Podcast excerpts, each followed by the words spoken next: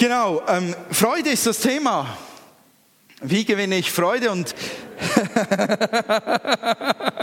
sensationell. sensationell. Freuen bis zum Erbrechen. Wir sind emotionale Wesen, eindeutig. Also, wir könnten das jetzt äh, analysieren, die Freude. Sie könnte sogar Angst machen. Zu viel Freude scheint ungesund, ist aber einfach nicht wahr. Wir könnten auch die Freude analysieren des Kindes oder dem, der hinter der Kamera sich hier kaputt gelacht hat. Es geht mir grundsätzlich um Freude. Und ähm, Natürlich nicht rein um die Freude, die, die es ähm, gibt, wenn man Geschenke bekommt. Aber die hat uns Gott eben auch geschenkt. Diese Freude existiert, die ist für uns gemacht und die dürfen wir nicht einfach ignorieren und sagen, die ist minderwertig, sondern es ist eine vollwertige und coole, echte Freude, sich über Geschenke zu freuen. Aber es geht mir natürlich um etwas mehr. Ähm, wir sind mit einem tiefen Bedürfnis nach Freude ausgestattet. Stellt euch einmal vor, wir hätten dieses Bedürfnis nicht, dann hätten wir mit Mario Barth keinen Multimillionär, der nur mit Witzen sein Geld verdient. Der macht den Leuten Freude, ihr wisst gar nicht. Ihr schaut mich an, Mario Barth, hm, wer ist das? Emil Steinberger. Okay, das ist Uralt-Generation. Ur, ur, uralt. Da war ich noch klein, als Emil seine Freude verbreitete. Wen gibt es noch? Fischaugen, die sind auch lustig. Ihr wisst, wovon ich spreche. Mario Barth ist Multimillionär geworden, weil er Freude bereitet mit seinen Witzen und seinen Geschichten. Hätten wir dieses tiefe Bedürfnis nach Freude nicht, wir würden uns diese Sendungen nicht anschauen, wir würden nicht ins Theater gehen dafür und die Leute würden nicht so viel Kohle verdienen. In uns ist eine Seite drin, die sagt, ich will Freude haben, ich will Freude erleben. Und wenn ich natürlich heute über Freude rede und wenn ich sie auch ins Geistliche mit hineinnehme, dann meine ich damit nicht, dass niemand von uns sich äh, immer nur, dass niemand von uns sich immer freuen muss und niemand jemals traurig sein darf. Das gehört genauso dazu. Freude und Trauer. Beide Gefühle hat uns Gott erschaffen. Nur damit das klar ist. Was ist das große Geheimnis der Freude? Glaube, ich habe es sogar aufgeschrieben. Ah, ich habe noch, Entschuldigung, ich, ich habe noch einen Bibelvers vergessen. Meine Güte, ist die Grundlage für heute Morgen aus 1. Chronik 16, 27. Ehre und Herrlichkeit umgeben ihn, also Gott. Macht und Freude erfüllen seine Wohnung. Das ist der Ausgangsvers. Na, was ist das große Geheimnis der Freude? Was passiert mit dir, wenn du dich freust? Sehr freust. Also das Kind habt ihr ja gesehen, oder? Dann kommen plötzlich Tränen. Es überwältigt das Kind. Es konnte nicht bei einem Gefühl bleiben. Es war eine Wie, die es geschenkt bekommen hat, so eine Playstation, eine Art Playstation. Und, und dann ging es, weil es so überwältigt war, rüber ins Weinen vor Freude. Und dann ging es ins ähm, Brechen vor Freude. Wir sind schon interessante Wesen. Was tut Freude? Was löst das in dir aus? Freude. Das große Geheimnis von Freude ist, dass wenn du Freude hast, dass du fähig wirst, Dinge zu tun, die du sonst nicht so leicht tun kannst. Es fällt einem das Leben leichter oder es fällt einem vielleicht eine Herausforderung leichter. Man könnte auch sagen, Freude gibt Kraft, oder? Sie beflügelt. Nicht nur Red Bull gibt Flügel, sondern auch Freude.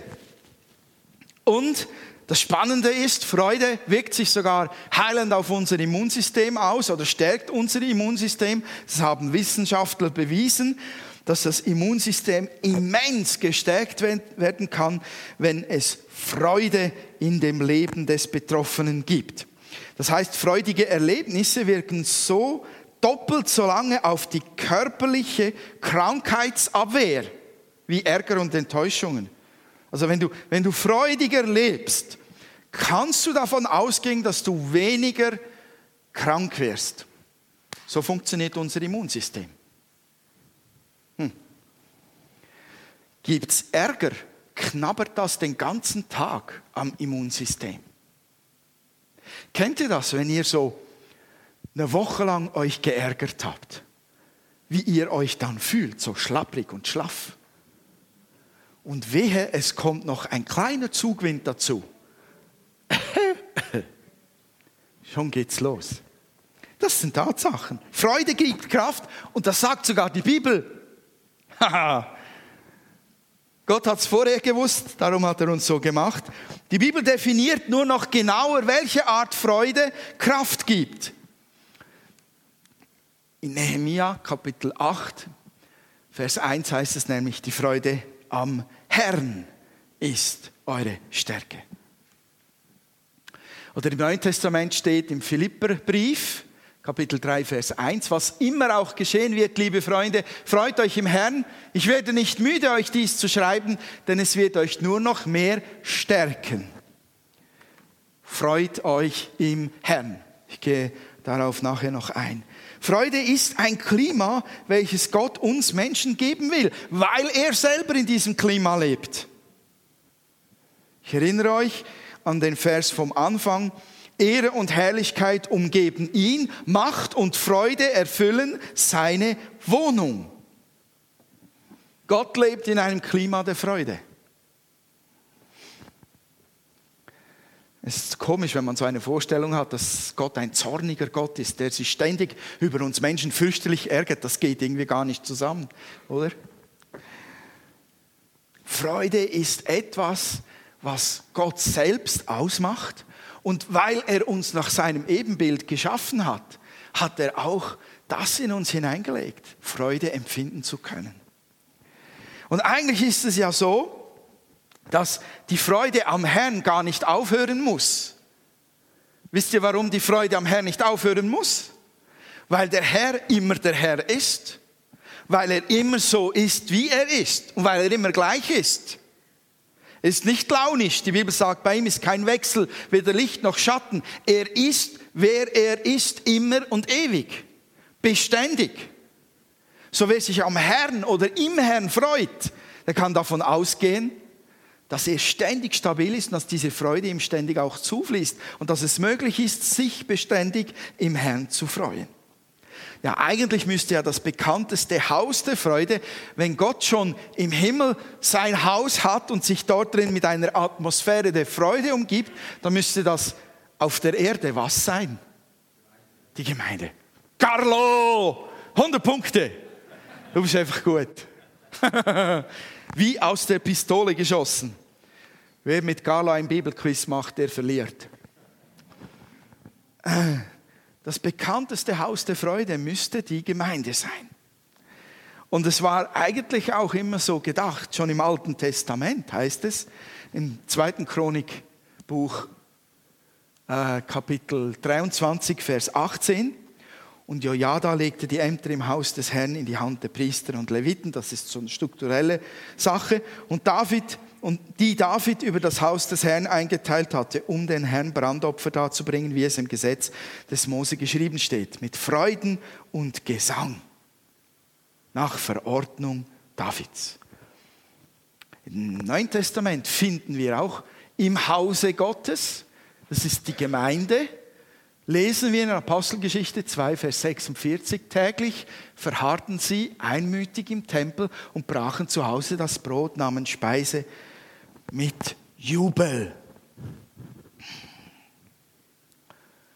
Wenn Freude herrscht, das ist jetzt durch Adolf Oki für ewig belegt, dieser Spruch, wenn Freude herrscht, dann spürt man das. Wo Trauer herrscht, spürt man das auch. Und es gibt Zeiten zu trauen und es gibt Zeiten zum sich freuen, sagt die Bibel. Ich glaube aber, dass im Gottesdienst im Allgemeinen eigentlich Zeit wäre, sich zu freuen. Auch während dem Abendmahl heute. Keine Angst, ich erwarte von niemandem, dass er das nächste Mal herumtanzt mit dem Brot in der Hand. Aber manchmal finde ich schon ein wenig seltsam, wie bedrückend die Stimmung ist, wenn wir so etwas Herrliches einnehmen, wie das Zeichen für unsere Annahme, Vergebung und Rettung, für unsere Verbundenheit mit unserem Herrn. Ich glaube, wir dürften uns noch ein wenig mehr freuen darüber, wenn wir uns daran erinnern. Ich glaube, wir genießen es, im Gottesdienst zu sein, wenn Freude herrscht. Ich glaube, sogar Trauernden tut es gut. Es nimmt nichts weg von dem, was geschehen ist, aber es verändert den Blickwinkel. Und ich glaube, es tut gut, auch mitten in der Trauer mal die Freude vom Herrn zu erleben. Das sage ich sehr vorsichtig und möchte auch, dass wir sensibel damit umgehen.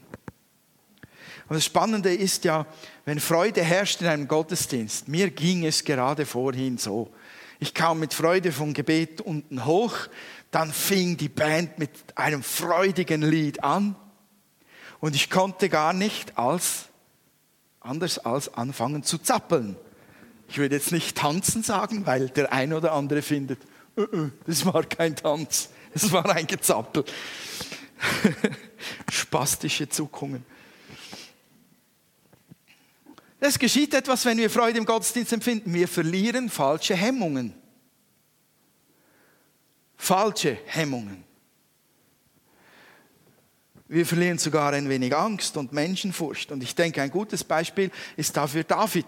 Der König David tanzte mit aller Macht vor dem Herrn. Wie gesagt, ich gebe kein Gebot zum Tanzen aus. Aber es bringt Ausdruck. Tanzen ist Ausdruck der Freude und er tanzte vor dem Herrn mit aller Macht. Und wisst ihr, das Komische ist ja, wir denken doch oft, wenn wir David jetzt anschauen, was war David? König, Gesalbter vor dem Herrn, ein Mann nach dem Herzen Gottes. In unseren Augen, oder einer der geistlichen Helden der Bibel. Nicht wahr? Und der tanzt mit aller Macht vor dem Herrn. Und wir denken doch oft, je höher der geistliche Status eines Menschen ist, desto höher ist seine Würde, seine Ruhe und seine Gelassenheit. Und ihr wisst, wie das manchmal aussieht, wie vertrocknete Datteln. wisst ihr, was ich meine? Ich übertreibe ein wenig. Aber wir haben doch schon oft die Vorstellung, schaut euch mal all die Redner auch an. Ähm, die müssen ja Würde ausstrahlen mit allem, was sie sind.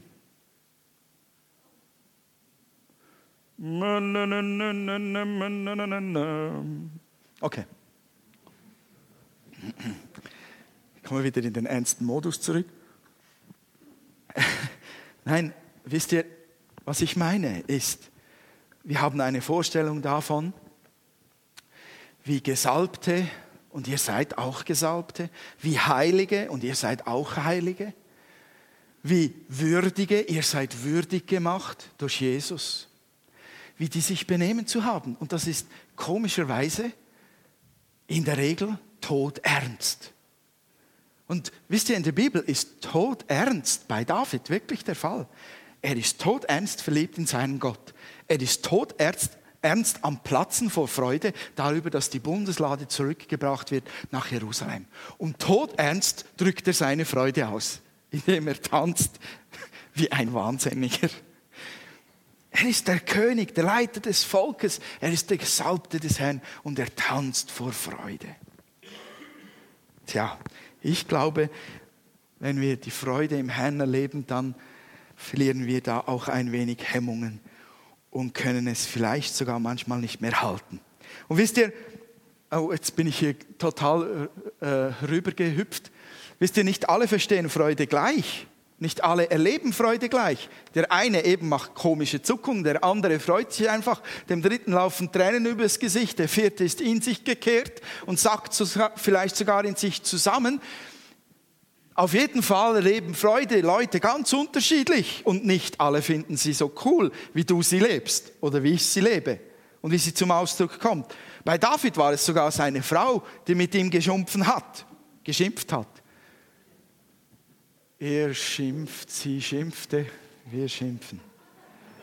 Ich hatte schon auf Französisch Probleme mit Konjugation. Ja, lasst uns wieder ernst sein. Ich weiß, ich muss ernst sein. Nein, es ist. als, als Stefan mit dem Thema heute Morgen begann und es so in die traurige Richtung ging, habe ich gedacht, er hat mein Predigtthema nicht gelesen. Meine Frau hat sich mit mir unterhalten über die Predigt und hat gesagt, wenn du noch einmal Freude sagst, hau ich dich. Äh, es, es, es fließt einfach über. Über den Herrn kann ich mich freuen, aber nicht alle freuen sich gleich. Und tatsächlich ärgern sich Leute über andere, wenn sie sich von Herzen freuen. Das gibt es. Und bei David war es seine Frau.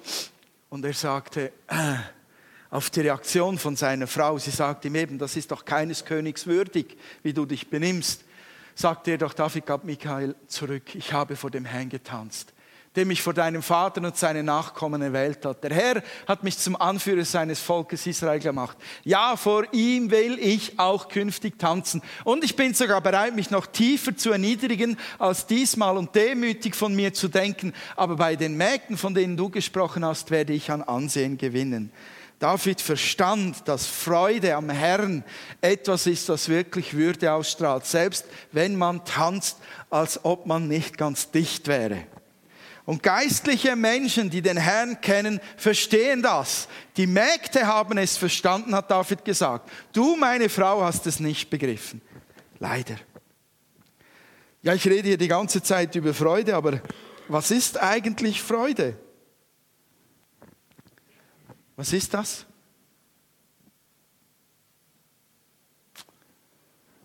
Freude, ein Gefühl, ein Gefühl. Was, für, was steckt da drin in Freude?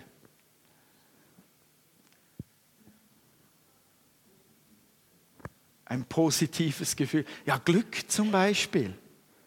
Glück ist ein Teil davon. Zufriedenheit, Sicherheit, vielleicht auch eine Ehe, eine Familie, Kinder oder sogar Besitz. Man kann sich, also ich würde mich unglaublich freuen über einen Aston Martin. Bis ich irgendwann an einer Mauer klebe damit, weil ich den Gasfuß nicht mehr runterkriege. Aber Liebe, Liebe empfinden, Liebe bekommen, das sind alles einzelne Elemente, die zur Freude gehören. Aber Freude ist eigentlich der Grundstein, der diese Emotionen unterstützt. Freude ist tieferes. Sie, sie ist nicht abhängig von Glücksgefühlen. Freude ist nicht abhängig von Besitz. Freude ist nicht abhängig davon, dass man Kinder hat zum Beispiel. Ja, die Bibel fokussiert Freude ganz intensiv und personifiziert sie sogar. Die Bibel sagt, Freude ist im Heiligen Geist.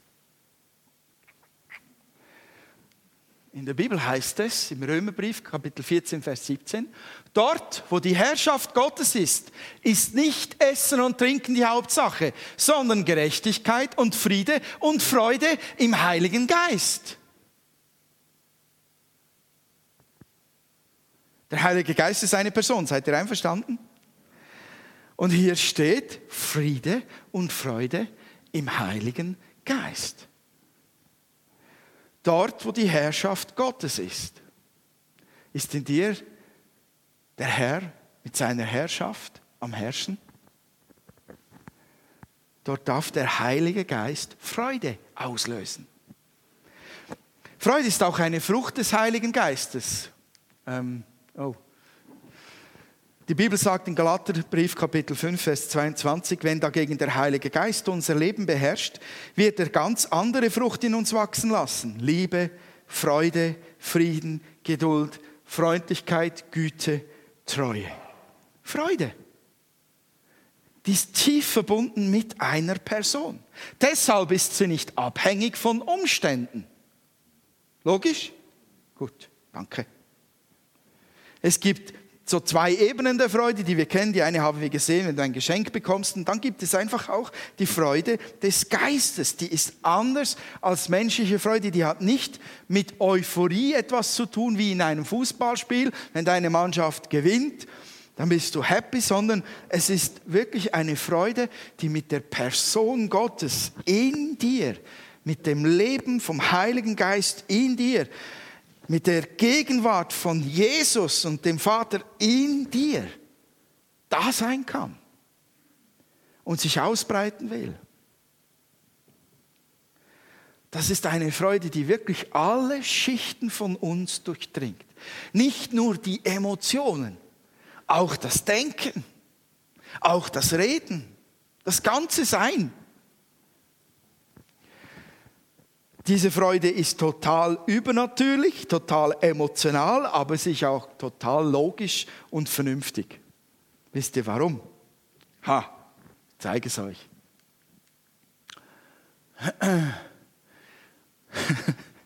In der Apostelgeschichte erleben die Christen etwas. In Kapitel 13, Vers 50 heißt es, da wickelten die Anführer des jüdischen Volkes die einflussreichen, gottesfürchtigen Frauen, die in die Synagogen kamen, und die angesehenen Männer der Stadt auf, hetzten das Volk gegen Paulus und Barnabas und vertrieben sie aus der Stadt. Doch diese schüttelten vor ihren Augen den Staub von ihren Füßen und wanderten weiter in die Stadt Iki Ikonion. Und die Gläubigen wurden von Freude und vom Heiligen Geist erfüllt. Das steht da einfach trocken. Sie wurden erfüllt. Aber wer hat da gefüllt? Das war der Vater, der durch seinen Heiligen Geist sie füllte. Wo? Mitten in einer Situation, wo sie unter Verfolgung geplagt waren, wo sie verleumdet wurden, wo sie gejagt wurden, wo ganze Meuten aufgehetzt wurden gegen sie. Da erfüllte Gott übernatürlich sie mit Freude vom Heiligen Geist. So, Freude ist etwas Übernatürliches. Halten wir einmal fest, diese geistliche Freude. Und dann sagt sogar der Paulus, der Gott der Hoffnung aber erfülle euch mit aller Freude und mit Frieden im Glauben, dass ihr überströmt in der Hoffnung durch die Kraft des Heiligen Geistes. Paulus sagt also auch, das, was übernatürlich geschehen kann, das soll uns Christen erfüllen. Gott soll uns erfüllen, übernatürlich. Wir können es nicht erklären, wie er das macht, aber er kann es tun, dass wir mit aller Freude erfüllt sind. Und jetzt, Freude ist übernatürlich, Freude ist auch logisch hm, und vernünftig, weil sie ein starkes Fundament hat, nämlich Gottes Liebe zu uns. Im Johannesevangelium lesen wir in Kapitel 3, Vers 16, denn so sehr hat Gott die Welt geliebt dass er seinen eingeborenen Sohn gab, damit jeder, der an ihn glaubt, nicht verloren geht, sondern ewiges Leben hat. Das ist die geistliche Basis, die logische Basis für Freude. Freut euch darüber, dass eure Namen im Himmel angeschrieben sind. Freut euch, dass ihr ewiges Leben habt. Freut euch, dass euch vergeben ist. Freut euch, dass ihr Gnade und Barmherzigkeit habt. Freut euch, dass euer Körper geheilt werden kann, eure Seele geheilt werden kann. Du darfst dich freuen, weil dir Sorgen abgenommen werden können. Hey, freut euch, weil ihr eine Zukunft habt, weil ihr Hoffnung habt, weil niemals das Fahnenstangenende in deinem Leben als Christ erreicht ist. Nie, nie, nie. Wegen diesen Tatsachen die Gott uns gegeben hat, die er uns geschaffen hat, in die er uns hineingestellt hat, ist Freude auch logisch. Also wenn du dich darüber nicht freuen kannst,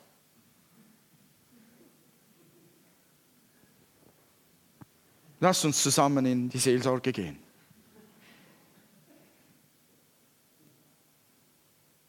Darum ist es auch logisch, sich ein wenig zu freuen beim Abendmahl. Ups. Gut. Versteht ihr, was ich meine? Sie ist übernatürlich und sie ist logisch. Es ist vernünftig, sich darüber zu freuen, dass man ein Kind Gottes ist. Hm. Diese Freude lebt eben nicht von Gefühlen. Sie lebt vom Glauben. Sie lebt vom Vertrauen in den Vater, in das Wort Gottes. Davon lebt diese Freude. Glaubst du, dass Gott dein Leben mit Freude erfüllen möchte?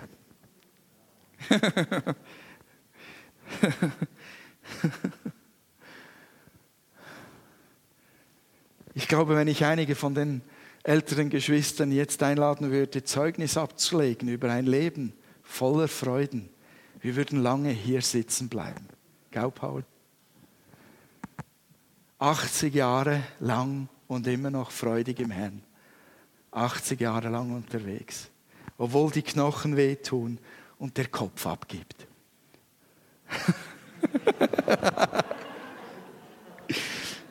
Erinnert ihr euch an den Text vom Anfang? 1. Chronik 16, 27. Gott lebt in einer Atmosphäre der Freude. Das bedeutet, wenn wir in der Nähe Gottes leben, dann leben wir in einer Atmosphäre der Freude. Und die Bibel sagt doch, es kommt der Tag, da werden wir uns mit unaussprechlicher Freude freuen.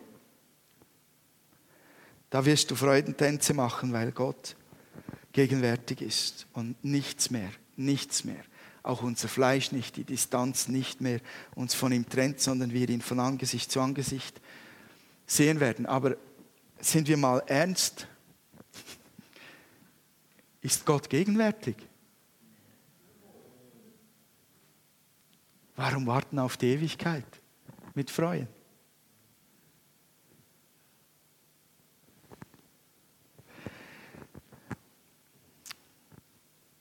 Ich glaube, das Bild, das wir über Gott in uns tragen, prägt uns länger und leitet uns intensiver, als dass wir es wirklich glauben. Was hast du für ein Bild von Gott in deinem Herzen? Ganz ehrlich. Was meinst du, was er jetzt gerade über dich denkt? Ich hatte so lange Mühe, anzunehmen, dass Gott sich nicht fürchterlich über mich ärgert, wie ich mich über mich ärgere, ärgern kann. Ich hatte so lange Mühe damit, weil meine ganze Prägung auch als, als Nicht-Christ, die Kultur, in der ich aufgewachsen bin mit euch zusammen, eine ewige Unzufriedenheit ist. Oh, das hast du nicht so gut gemacht. Also der Lehrmeister konnte nicht einmal für einen Sechser in der Abschlussprüfung sagen, gut gemacht. Das hättest du noch schneller machen können. Du hättest noch weniger dreckig werden können dabei. Egal was. Wir leben in einer Kultur der ewigen Unzufriedenheit. Wir wachsen darin auf. Tu es besser, tu es schneller, tu es genauer, leiste mehr. Andauernd darin leben wir auf. Auch, auch als kleine Kinder werden wir da hineingesogen. Leute, das prägt unser tiefstes Herz. Und im christlichen Bereich da fährt es uns ein, dass wir wissen, wir sind verloren, wenn wir Gott nicht kennen. Wir sind Sünder. Wir sind durch und durch verdorben, sagt die Bibel. Und unsere Kultur innerlich, die saugt das auf der einen Seite auf und auf der anderen Seite rebelliert sie dagegen und sagt, so ein schlechter Kerl bin ich doch eben doch nicht, oder? Aber wenn wir dann Gott entdecken, dann braucht es wirklich einen Shift, es braucht eine echte, ah, gewaltige Anstrengung, um unsere innere Prägung auf neue Gleise zu bringen. Und zu sehen, Gott freut sich andauernd über dich als Person. Nicht immer über das, was du tust, aber darüber, wer du bist. Als ein Kind Gottes bist du wohl, angenehm, wunderbar herrlich, heilig und rein, ohne Flecken, ohne Runzeln, ohne Tadel. Mm, wow, mehr davon, Herr. Wunderbar. Siehst du dich so? Hast du den Eindruck, Gott schaut dich so an? Hier liegt, hier liegt der Anker. Wir müssen die Prägung ablegen, dass ein guter Christ immer bekümmert herumläuft, weil er noch nicht im Himmel ist, weil er noch nicht perfekt ist, weil er sündigt. Wir müssen die Prägung ablegen, dass echte Geistlichkeit nur in Sack und Asche stattfinden kann. Wir müssen wirklich darin einen Durchbruch erzielen. Und ich wünsche euch das für heute Morgen auch, einen Schritt in einen Durchbruch. Gott möchte, dass dein Bild von ihm und von dir geprägt ist von seiner Wahrheit. Ja, wie brechen wir zur Freude durch? Äh, der Philipperbrief, der Paulus sagt es uns ja sogar sehr, sehr heftig und fordernd, freut euch im Herrn. Ich betone es nochmal, freut euch im Herrn. Freut euch im Herrn, jetzt, freut euch, freut euch, ah, freut euch, freut euch. Es ist wirklich eine Forderung. Und, und, wenn die Bibel eine Forderung bringt, dann hat das nicht damit zu tun, dass Gott daneben steht. Eher ich gerade, aber das hat damit zu tun, weil es so ist, weil es so sein soll und weil es so sein kann. Freut euch alle Zeit. Wie brechen wir durch? Wir müssen eine grundsätzliche Entscheidung treffen. Ist gar nicht so kompliziert. Wem folge ich nach? Ist eine grundsätzliche Entscheidung. Ohne das, ohne eine Beziehung zu Jesus, geht es gar nicht. Du kannst nicht Freude produzieren im Überfluss, wie sie dir geschenkt werden kann durch die Beziehung mit Jesus. Das ist entscheidend, wem folgst du nach. Und für jeden neuen Tag in deinem Alltag ist das dieselbe Frage. Wem folgst du nach? Wer prägt dich? Wessen Gedanken leiten dich? Wem folgst du nach? Dort drin liegt die Quelle der Freude. Das ist die erste und wichtigste Entscheidung. David sagte deutsch und deutlich, du, o oh Gott, erfreust mein Herz. Ob jene auch viel Wein und Korn haben, wenn sie Erfolg haben, auch wenn es den anderen gut, geht, du bist meine Freude. Das ist Psalm 4, Vers 8, wenn ihr es aufschreiben wollt, oder sonst ladet euch das Konzept runter. Im Psalm 16 sagt es nochmal, Vers 11. Du tust mir kund den Weg zum Leben. Vor dir ist Freude und die Fülle und Wonne zu deiner Rechten ewiglich. David hat sich entschieden, wem er nachfolgt. Und diese Psalmworte hat er im Fall geschrieben, als er verfolgt wurde. Und nicht, als er im Palast saß und an ihm feuchte, äh, kühle Luft zufächelte.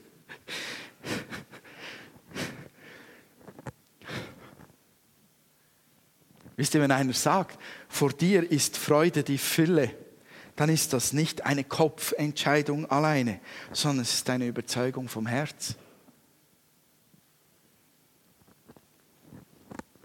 David sagt eigentlich jedes Mal, wenn ich dich suche, jedes Mal, wenn ich zu dir komme, dann erfüllst du mein Leben mit Freude. Wer will das nicht? Hm. Das Zweite ist, Bewahre dir ein ungeteiltes Herz. Ähm, was ich damit meine ist, am Sonntag ist es leicht, so im Gottesdienst zu sitzen und zu sagen, ja, Amen. Genau so ist es. Halleluja. Mm, go forward. Ja, do it. Seid ihr noch da? Gut. Aber am Montag kommt vielleicht schon, vielleicht schon Sonntagnachmittag, ich weiß nicht, kommt die Herausforderung, Freude woanders zu suchen. Das ist einfach so.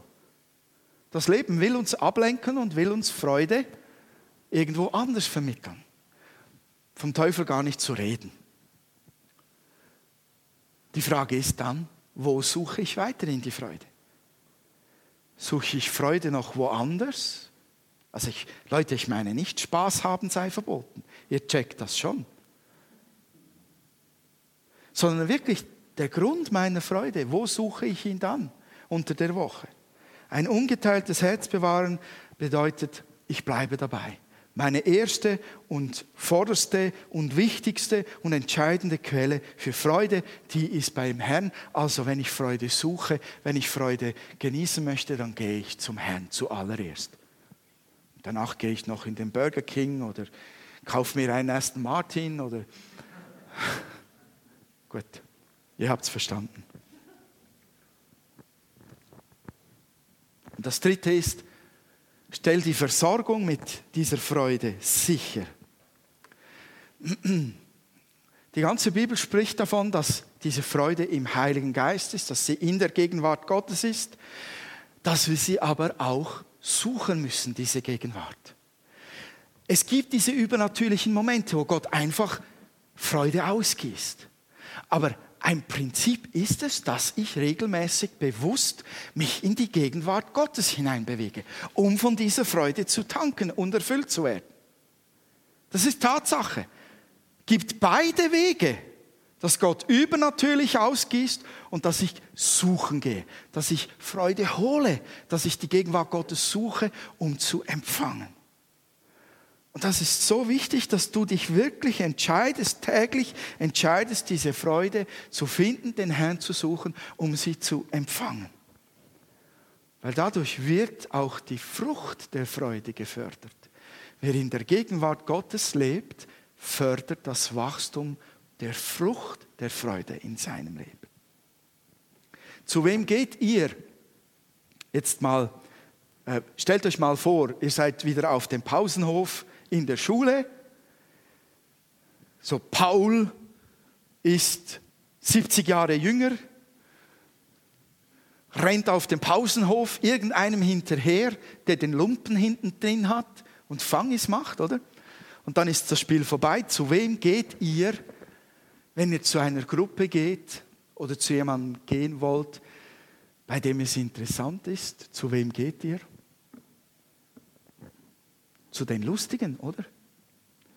Ich habe mal gehört, was Frauen extrem schätzen an Männern, wenn sie sich verlieben wollen. Das ist, er muss Humor haben. Wir sind angezogen von Menschen, die Freude verbreiten. Wir sammeln uns automatisch dorthin, wo es lustig ist. Ja, wer will schon die ganze Zeit bei einem Trauerklos sitzen? Außer er hat eine Aufgabe bei ihm. Aber wir gehen ganz instinktiv, gehen wir eher dorthin, wo Freude herrscht. Ich rede jetzt also wirklich menschlich auch. Also, wenn, wenn ihr an den Bibelvers denkt, ihr setzt euch bitte nicht dorthin, wo die Spötter sind, dann ist damit gemeint dort, wo man Gott verlästert, wo man Gott gering macht. Es geht da nicht nur um Spaß. Spaß an und für sich ist nichts Böses. Im Zusammenhang mit Gott verspotten ist Spaß natürlich etwas sehr Ungesundes. Aber wir gehen natürlicherweise zu Leuten, die uns Freude bereiten. Wir lieben Menschen mit Humor. Wenn wir instinktiv so handeln, warum tun wir es nicht zu unserer ganz normalen, zu, zu einem inneren Gesetz, dass wir zu Gott gehen, weil er hat Humor, weil Gott Freude verbreiten will, weil Gott in einer Atmosphäre der Freude lebt. Such doch die Gegenwart Gottes. Pflege deine Seele. Lass diese Dinge die Freude hindern, wie Sünde dir vergeben. Das, was dein Leben schwer macht, lass es durch den Geist verändern. Wachse in der Beziehung zu Gott. Suche seine Gegenwart und Freude nimmt zu in deinem Leben. Davon bin ich überzeugt. Ich wünsche euch dazu viel Gnade. Und ich mache sie der Paulus, ich schließe ab mit dem Wort, freut euch! Ich betone es nochmal, freut euch im Herrn. Amen.